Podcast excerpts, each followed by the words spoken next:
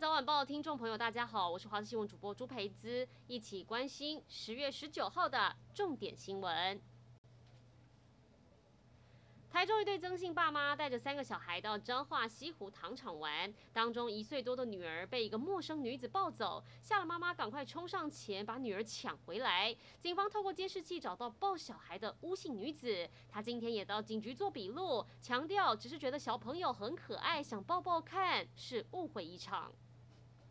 新北市三重一间神坛，除了白天香火鼎盛，还有很多人会在深夜出入，引起民众注意。长期观察发现，这个神坛疑似是非法分子聚集地，还常常运一大箱一大箱的东西进去。警方接获线报，发现主嫌非法持有枪械，还用神坛当作掩护，在庙宇周边架设好几支监视器，随时监控出入的身份还有动静。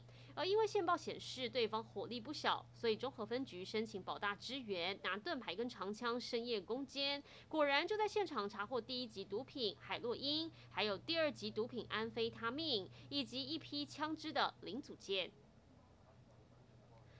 振兴澎湖经济，发给县民每个人一千元现金，刺激消费。上午是由远景一路护送在礼金的车辆到码头，县府人员提黑色袋子，里面装的是要送往望安乡和七美乡的振兴礼金。远景紧跟在前后来护送，而县府也加紧脚步，希望可以赶快把一千元振兴礼金发放给澎湖乡亲。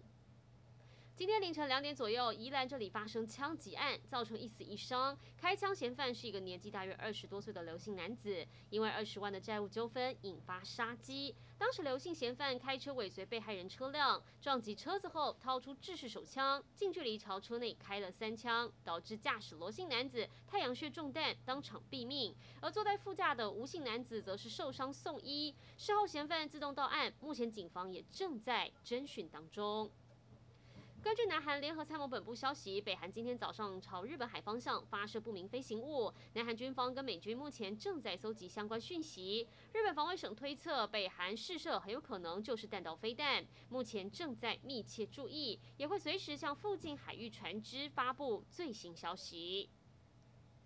一起来关心国内天气。今天东北风强度在减弱，各地大部分都是多云到晴。基隆北海岸、大台北跟东部还是有局部短暂雨。午后南部地区跟中部山区则有零星短暂雷阵雨。晚上之后迎风面水汽稍微增多，北部降雨几率会比起白天来得更高。而气温方面将会比昨天再回升，西部高温可以来到二十八到三十二度，东部则在二十七度上下。白天普遍是比较舒适温暖，但早晚还是偏凉。各地低温二十到二十四度，西部日夜温差比较大，请留意日夜温度变化。提醒大家，这波东北风对台湾的影响这两天会明显减弱，但也只是短暂空档。到了周四封面通过，周五起又会再降温，到周末提醒您要特别留意。